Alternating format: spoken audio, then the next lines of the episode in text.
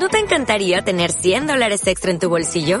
Haz que un experto bilingüe de TurboTax declare tus impuestos para el 31 de marzo y obtén 100 dólares de vuelta al instante. Porque no importa cuáles hayan sido tus logros del año pasado, TurboTax hace que cuenten. Obtén 100 dólares de vuelta y tus impuestos con 100% de precisión. Solo con Intuit TurboTax. Debes declarar para el 31 de marzo. Crédito solo aplicable al costo de la presentación federal con TurboTax Full Service. Oferta sujeta a cambios o cancelación en cualquier momento.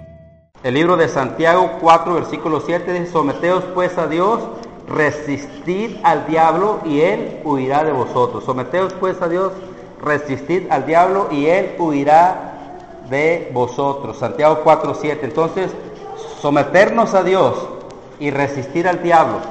Vaya primera también a primera de Pedro capítulo 5 versículo 6 en adelante. Humillaos pues bajo la poderosa mano de Dios para que Él os exalte cuando fuere tiempo, echando toda vuestra ansiedad sobre Él porque Él tiene cuidado de vosotros.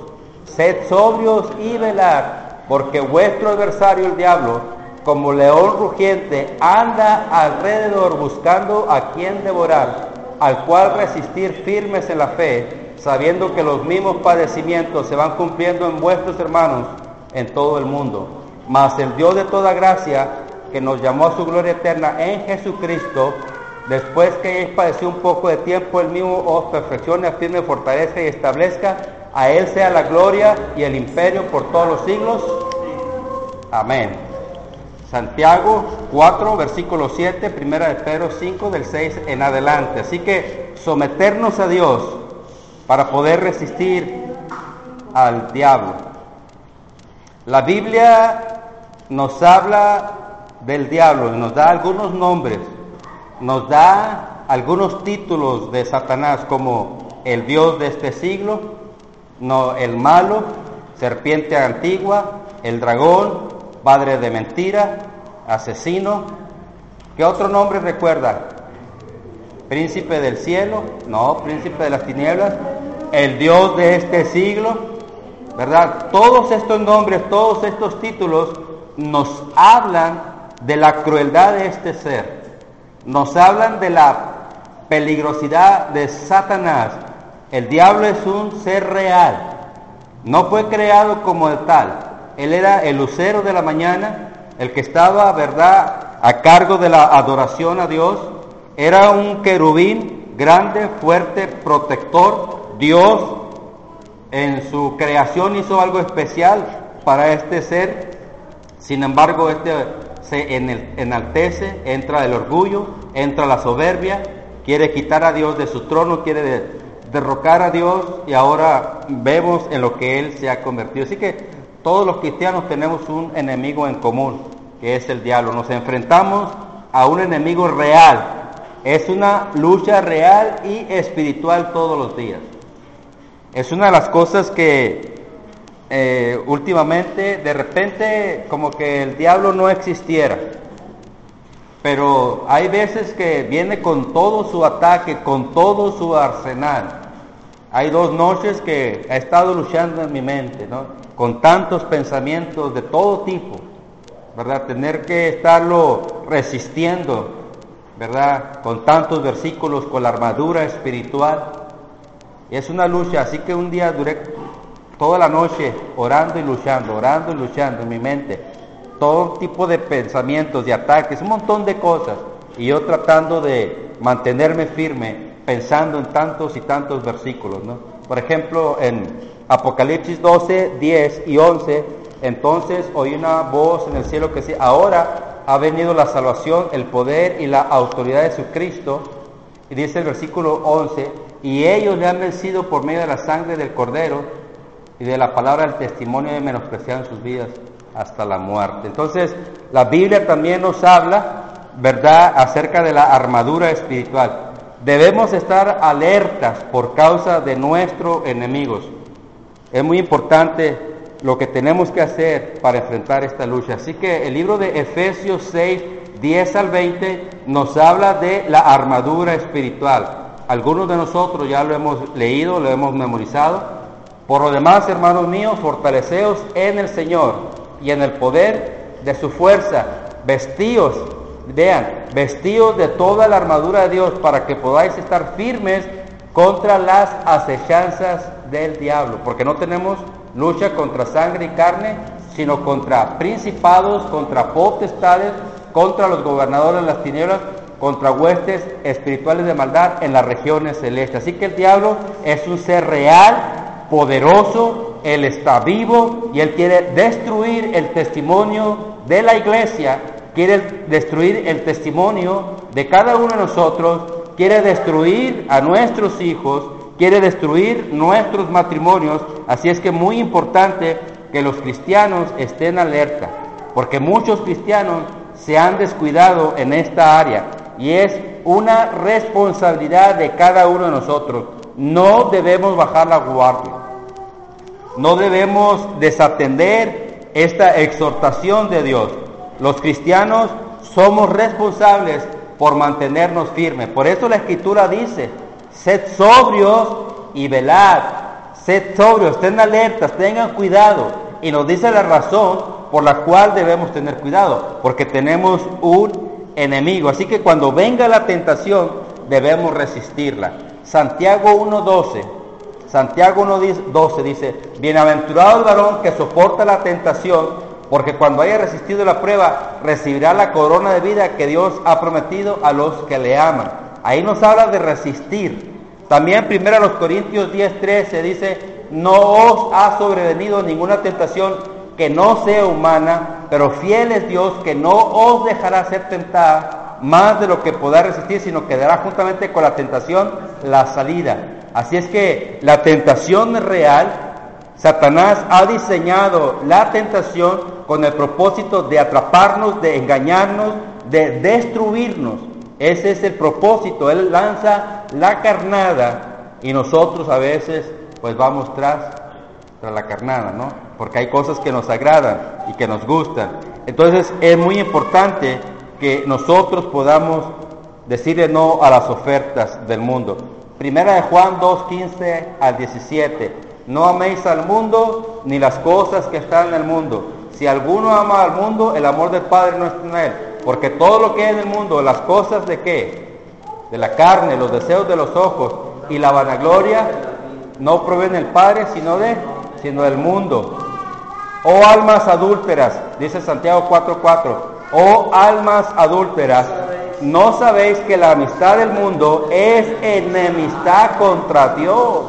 No debemos nosotros amoldarnos a las cosas del mundo, no debemos tomar el estilo del mundo, las costumbres del mundo, las modas del mundo, la cultura del mundo que está en contra de los principios de la palabra de Dios. Debemos nosotros entonces mantenernos fuertes, firmes.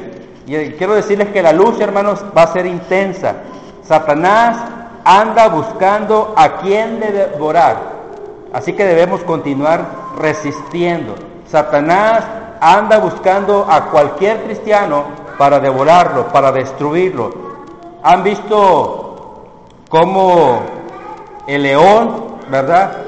Cuando mira a su presa o cuando, cuando va a atacar, siempre está buscando a quizás al animalito más descuidado, al débil, ¿verdad? Siempre está buscando a alguien que se descuide, ¿no? Pero él está acechando, él está alerta, él es un, es un depredador implacable, así es que debemos nosotros tener mucho cuidado, debemos resistir al diablo, debemos resistir la tentación. Ponga mucha atención porque el diablo no descansa, el diablo no se da por vencido y busca por todos los medios de cómo hacernos tropezar y caer. Así que la primera cosa que debe estar, esté preparado. Vea Mateo 26, 41. Mateo 26, 41. Vean la palabra, velad, velad y qué más. Velad y velad y y orad. ¿Por qué? Velad y orad. Para que no entréis en tentación. El espíritu, la verdad, está dispuesto, pero la carne es débil. Velad y orad la razón por la que nosotros caemos en el pecado, la razón por la que nosotros cedemos a la tentación es porque estamos descuidando este versículo. No estamos alerta, no estamos velando, no estamos orando, hemos descuidado nuestra relación con Dios, descuidamos la palabra de Dios y entonces empezamos nosotros a deslizarnos, empezamos a nosotros a apartarnos de Dios cuando este texto nos habla de poner mucha atención, de estar preparados. Efesios 6:13 dice que debemos estar firmes, dice que debemos estar firmes. Y cuando lea Efesios 6, en, del 10 al, en adelante, va a encontrar tres veces la palabra de estar firmes, estar firmes. Así que es responsabilidad, es responsabilidad de cada uno de nosotros de resistir al diablo y a la tentación.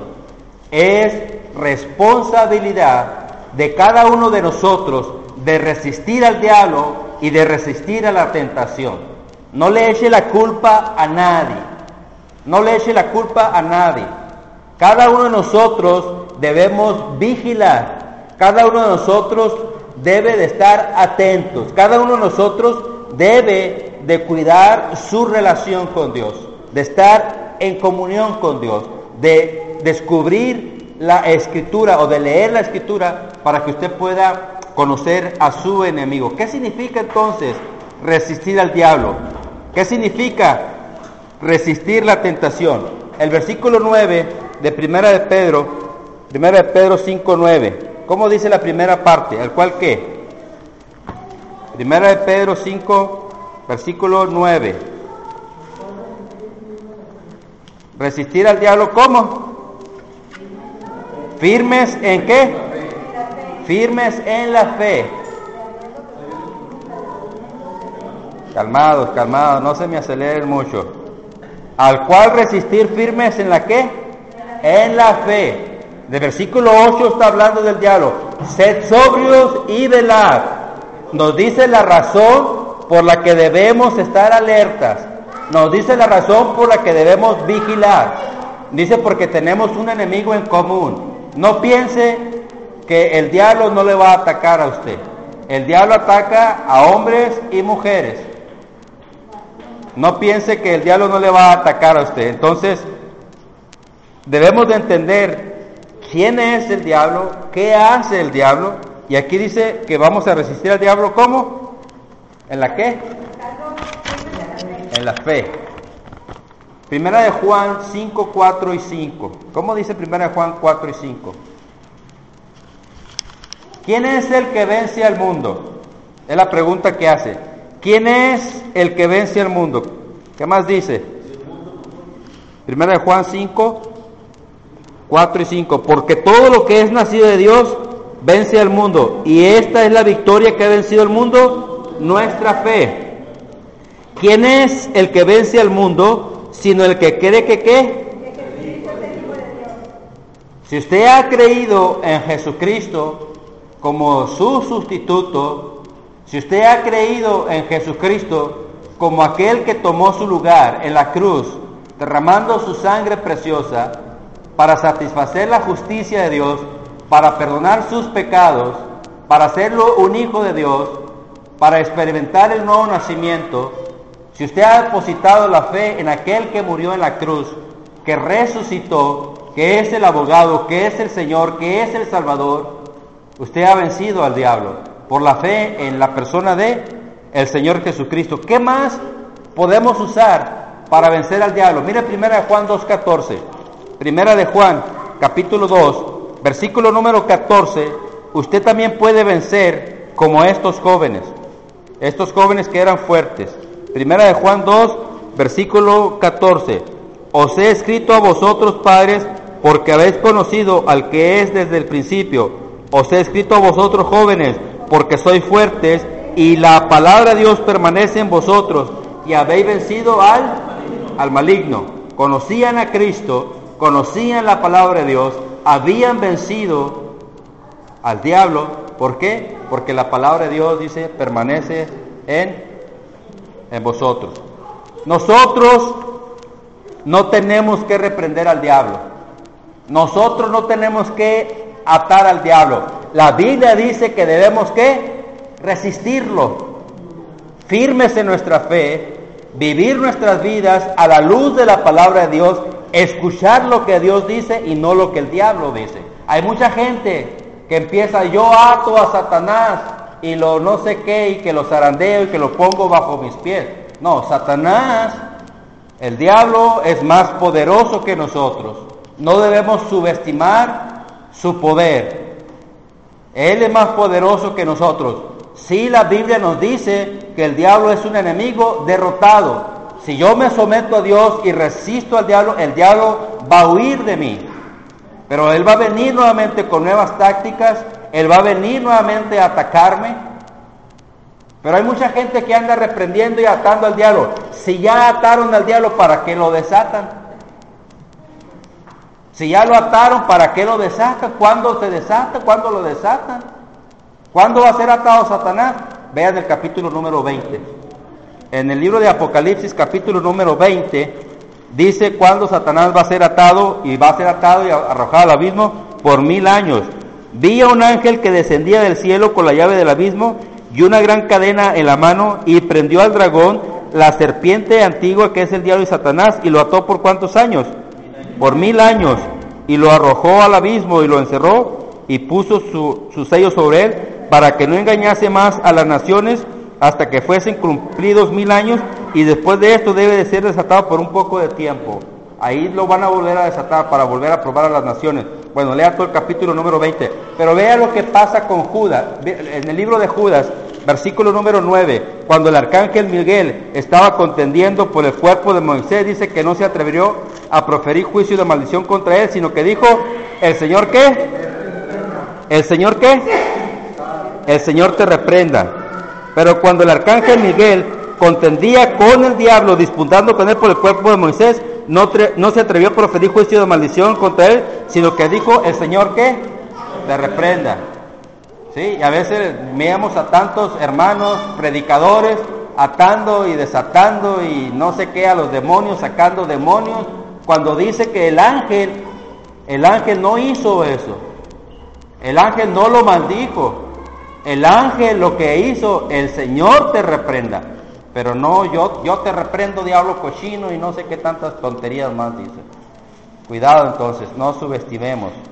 Dice entonces el versículo 9 de Primera de Pedro 5.9, Primera de Pedro 5.9, al cual resistir firmes en la fe, sabiendo, vean eso, sabiendo, sabiendo, lo encontraron Primera de Pedro 5.9. Entonces, debe de entender las enseñanzas de la palabra de Dios. La tentación y las pruebas no son únicas. Dice aquí el texto, sabiendo que los mismos padecimientos se van cumpliendo en vuestros hermanos en todo el mundo.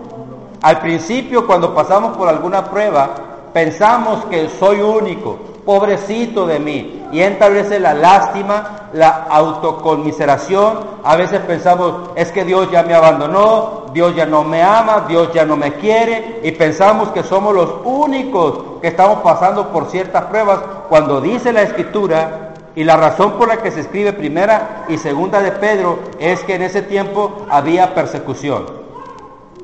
En ese tiempo había la persecución en todo su apogeo nosotros felices y contentos. Pero ahí estaba la persecución. Entonces no piense que usted es el único que está pasando por ciertas pruebas. Apocalipsis 2.10 a la iglesia de Esmirna, que se le dice, sé fiel hasta la muerte y yo te daré la corona de la vida. Tú vas a sufrir tribulación por 10 días. El diablo te va a echar en la cárcel, va a probarte, pero tú sé fiel hasta la muerte. Hasta la muerte. ¿De veras? ¿Estamos, ¿Estaríamos dispuestos a morir? Imagínense que tiene a su esposa, a sus tres hijos y usted, y que le ponen a uno de sus hijos la espada en la garganta y que le dicen a usted como padre, niega a Jesús y tu hijo va a vivir. Ahorita nosotros, pues, como somos muy valientes, lo decimos, no, yo sí, amén, gloria a Dios, que le den chicharrón. Es muy fácil estar ahí. ¿Se imagina? Niega a Jesús y tu hijo va a vivir. Hijo mío, si usted ha enseñado a su hijo, si usted le conoce a Dios, conoce al Señor, estaban tres hombres, Daniel y sus hermanos, Sadrat, Mesat y Abednego. Y esos jóvenes fueron transportados a Babilonia. Y cuando vino la persecución, cuando vino la prueba, se mantuvieron firmes.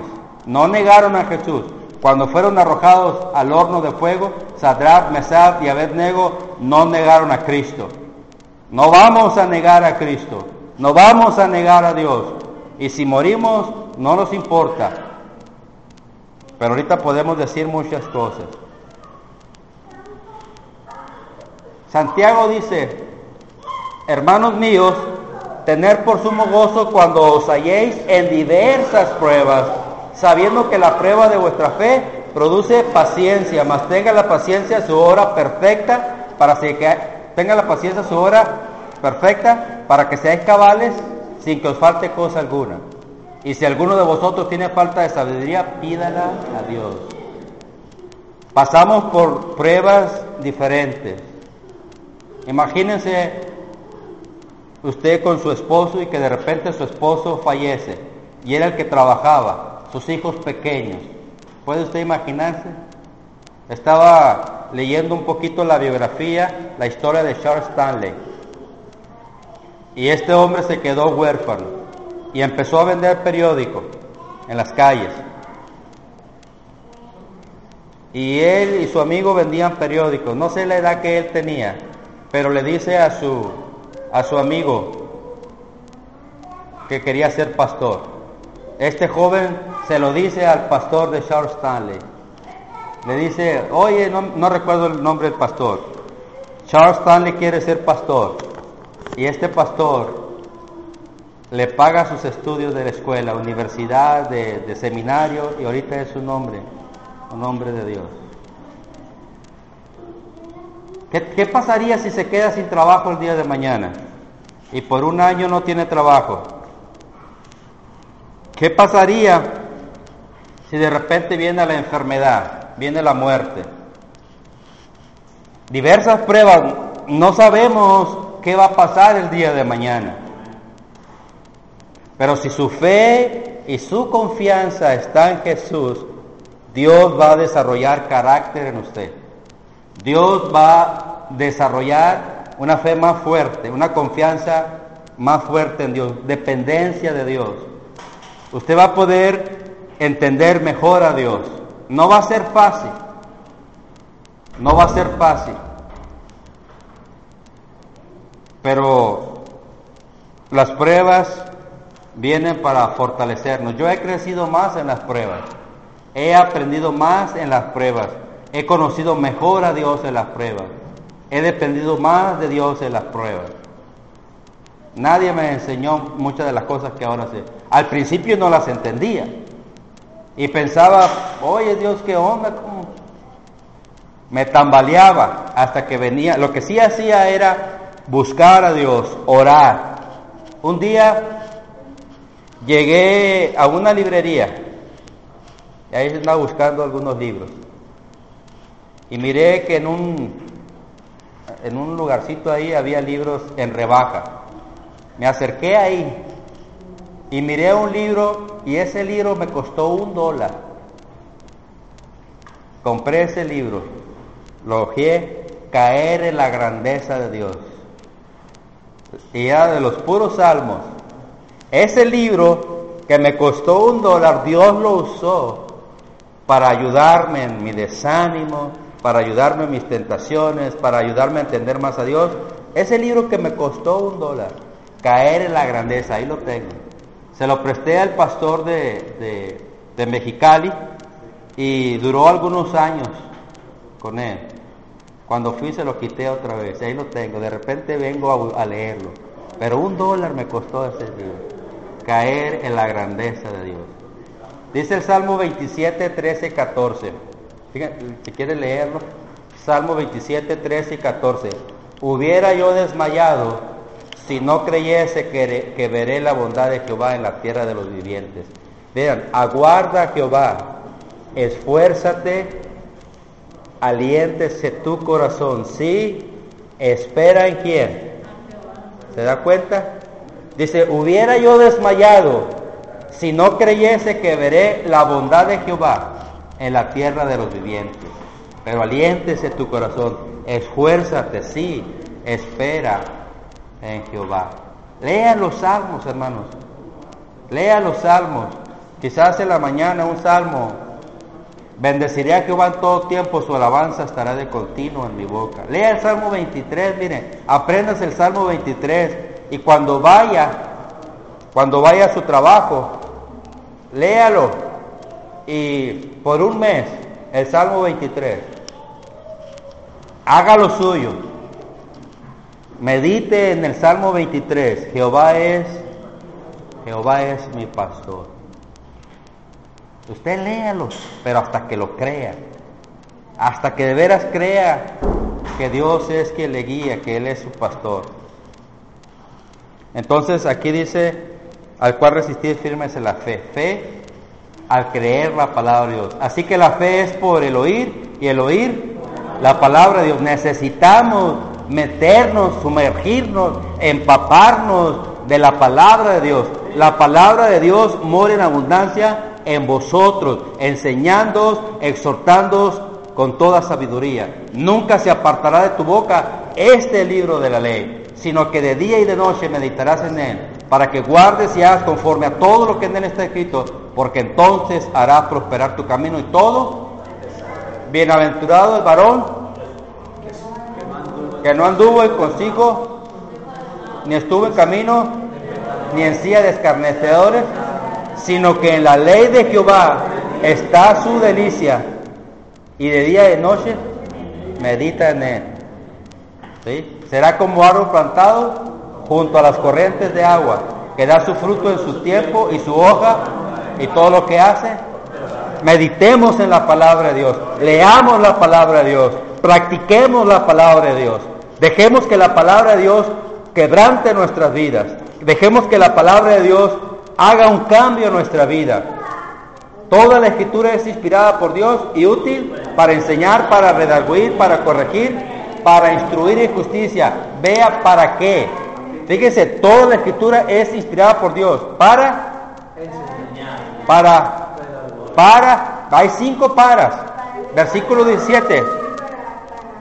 A fin de que el hombre Dios sea enteramente preparado para, para toda buena obra. Necesitamos la palabra de Dios. Necesitamos, hermanos, someternos a Dios. Necesitamos resistir al diablo. Someternos a Dios, resistir al diablo van juntos. Si usted está en rebelión, entonces no está en sumisión a Dios. Si usted está en rebelión con Dios, no está en sumisión a Dios. Cuando estoy en sumisión a Dios, entonces estoy confiando en Él, le creo, le obedezco en medio de las pruebas y las tentaciones. Así es que hay que obedecer al Señor. ¿En qué cosas? Hay muchas cosas en las cuales nosotros podemos obedecer al Señor. Primera, a los tesalonicenses 4.3. Primera a tesalonicenses 4.3. Pues la voluntad de Dios es vuestra santificación, que os apartéis de qué? De fornicación. La voluntad de Dios es vuestra santificación, que os apartéis de qué cosas. Primera a los Corintios 6, 18. Primera a los Corintios capítulo 6, versículo 18. ¿De qué cosas debemos huir? ¿Se da cuenta? Huir de la... Cualquier pecado que el hombre cometa está más el que fornica contra su propio cuerpo peca. Primera Tesalonicenses 5:23. Y el Dios de paz os santifique por completo todo vuestro ser, cuerpo, alma, espíritu, sea guardado irreprensible para la venida de nuestro Señor Jesucristo. Nuestro cuerpo le pertenece a Dios. Nuestro cuerpo, nuestra vida ha sido redimida, comprada por la sangre preciosa de nuestro Señor Jesucristo. Nuestro cuerpo le pertenece a Dios. No os conforméis a este siglo, sino transformados por medio de la renovación de vuestro entendimiento, para que comprobéis cuál sea la buena voluntad de Dios, agradable y perfecta. Pero el versículo 1, ¿cómo dice de Romanos 12, 1? Así que hermanos, os ruego por las misericordias de Dios que presentéis vuestro cuerpo. ¿En qué? Hay tres cosas. En sacrificio vivo, santo, agradable a Dios, que es vuestro culto racional. Nuestro cuerpo. No importa si usted tiene 20, 30, 40, 50, 70 años. No importa si ya está a punto de entregar su equipo. Entréguelo al Señor. ¿Sí? Todo su mente, todo su ser le pertenece a Dios. Así que Dios ha puesto una marca en nosotros. ¿Cuál es esa marca? ¿Cuál es ese sello? El Espíritu Santo. Efesios 4:30. Y no contristéis al Espíritu Santo de Dios, con el cual fuiste sellados para el día de la redención. Somos sellados, indicando que somos propiedad de Dios, indicando que el Espíritu Santo está para guiarnos, para ayudarnos, para consolarnos, para redarguirnos, para corregirnos. Tenemos una dirección y es la del Espíritu de Dios. Así que, ¿cómo vive usted en santidad en este mundo? En fe. ¿Cómo es que nos sometemos a Dios? Usted tiene que reconocer que ha sido comprado con la sangre preciosa de Cristo. En Primera de Pedro, capítulo número 5, que es el que estamos estudiando, vean que hay cuatro cosas. Vean que hay cuatro cosas que Dios quiere hacer. Vean que la Biblia dice, más el Dios de toda ¿El Dios de toda qué? Gracia. Efesios 2, 8 y 9 dice que hemos sido salvados por, por su gracia. Porque por gracia sois salvos. El libro de Hebreos dice que tenemos un trono de gracia. Acerquémonos pues confiadamente al trono de, de la gracia para alcanzar qué? Misericordia. ¿Verdad? En Efesios eh, Hebreos 4, 16. Dice que nos acerquemos al trono de la gracia. ¿Sí? Porque ahí está la gracia de Dios. Porque ahí está la misericordia, ahí está el perdón. Alguien se puso lugar, ¿verdad? De nosotros ante Dios. Ahora hay gracia, pero dice que nos acerquemos. Así que tenemos un trono de gracia, tenemos una salvación de gracia, dice el Dios de toda gracia, tenemos un espíritu de, de gracia. Algunos le dan el tiro de gracia, nosotros tenemos un espíritu de gracia. Hebreos 10, 29. ¿Cuánto mayor castigo pensáis que merecerá que pisoteare al Hijo de Dios y tuviere por inmunda la sangre del pacto e hiciere afrenta al Espíritu de, de gracia? El Espíritu Santo es sensible al pecado. El Espíritu Santo, ¿verdad? Es sensible al pecado. El Espíritu Santo se contrista. El Espíritu Santo, ¿verdad? Está para dirigirnos. Pero cuando somos eh, duros, cuando somos groseros, vean, hermanos, eso, Espíritu Santo, pero también vean Espíritu de gracia. Vean que el Espíritu Santo es sensible al pecado, el Espíritu Santo, ¿verdad? Es amable, el Espíritu Santo, y conocemos el fruto, que es amor, gozo, paz, etcétera. Pero aquí hay cuatro cosas, cuatro cosas que Dios hace. ¿Para la gloria de quién? Mas el Dios de toda gracia, que nos llamó, que nos llamó qué? A su gloria eterna en Jesucristo. Es necesario que a través de muchas pruebas y tribulaciones entremos en el reino de los cielos.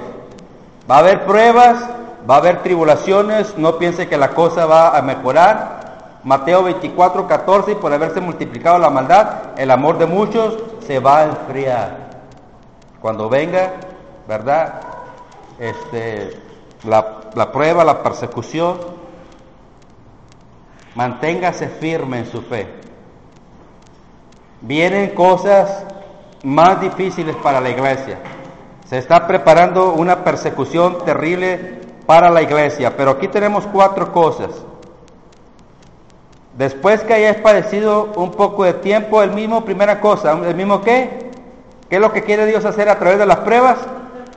El mismo qué? Los perfeccione. Ve lo que va Dios a hacer.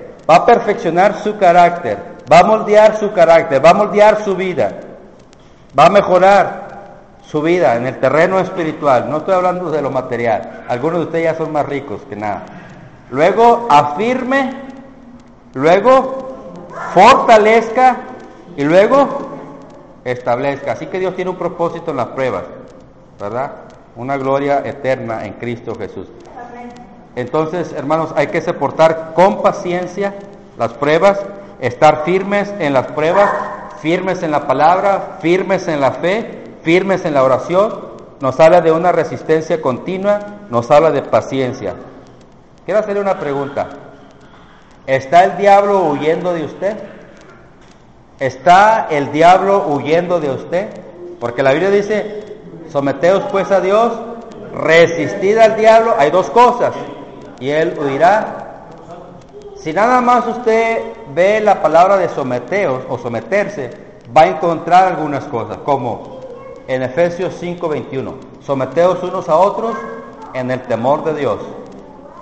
Luego las casadas estén sujetas a sus maridos. Los siervos sujetos a sus patrones. Nosotros someternos a las autoridades. Obedecer al, al pastor. Obedecer a vuestros pastores. Obedecer a vuestros pastores. Pero hay que ver el, contexto. Vamos a Hebreos 13. ¿Sí? Porque hay muchos eh, pastores que son autoritarios. Hay muchos pastores que lastiman a las ovejas, maldicen a las ovejas, patean a las ovejas, golpean a las ovejas, maltratan a las ovejas, tratan malas a las ovejas, se comen a las ovejas, les quitan la lana a las ovejas, las trasquilan. El libro de Hebreos el libro de Hebreos 13, versículo 7. Acordaos de quién. ¿Qué les hablaron? Considerar cuál ha sido qué. ¿Y qué va a imitar?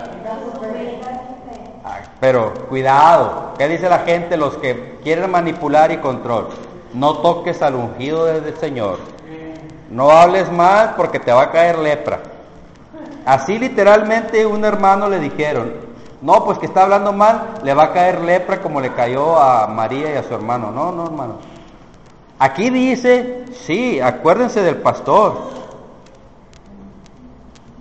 Pero dice que les hablaron la palabra, considerar cuál haya sido el resultado de su conducta e imitar. Pero si usted ve que su pastor es tranza y no avanza y etcétera, etcétera, es medio, ¿verdad? La Biblia habla del carácter del pastor en Timoteo y en Tito. ¿Sí? O sea que el pastor y tiene sus lineamientos dados por Dios. Es una norma muy alta dada por Dios. No debe ser pendenciero, no debe ser este no debe ser codicioso de ganancias deshonestas, no debe ser bueno, necesito leer otra vez. Palabra fiel, si alguno anhela obispado, buena obra desea, pero no es necesario que sea marido de una mujer, sobrio, prudente, decoroso, apto para enseñar, sufrido, este, hospedador, amante de sí mismo, no dado al vino, no codicioso de ganancia, no peleonero, etcétera, etcétera. Hay 17 cosas en el primer capítulo, 3. También, y en Tito están esas dos listas. Pero entonces, eh, versículo, entonces, ya se me perdió el otro versículo. no, pues es que ya, se me olvidó el otro de Hebreos 13, 17. Obedeced a quién y sujetados, porque ellos velan por vuestras almas, como quienes han de dar cuenta para que lo hagan con alegría y no quejándose, porque esto nos es, ¿sí? estamos hablando en el buen sentido de la palabra, pues no estamos hablando de que haces esto, traes esto, no, no, estamos hablando desde el punto de vista de la escritura. Entonces, eh, es muy importante pues estar sometidos. Pero hermanos, empezamos con someternos a Dios. Y sabes, sabemos que es estar bajo la orden de Dios, ¿verdad? Dios es el que manda nuestra vida, Él es el Señor, estamos bajo las órdenes de Dios, servimos a Dios, debemos servir a nuestra iglesia. Y entonces cuando la esposa se somete al, al esposo voluntariamente, entonces Dios bendice su hogar y la esposa va a poder mirar el amor de su esposo, ¿verdad? No hay pleitos, no hay rivalidad, no hay encuentros tremendos cuando cada quien toma su lugar.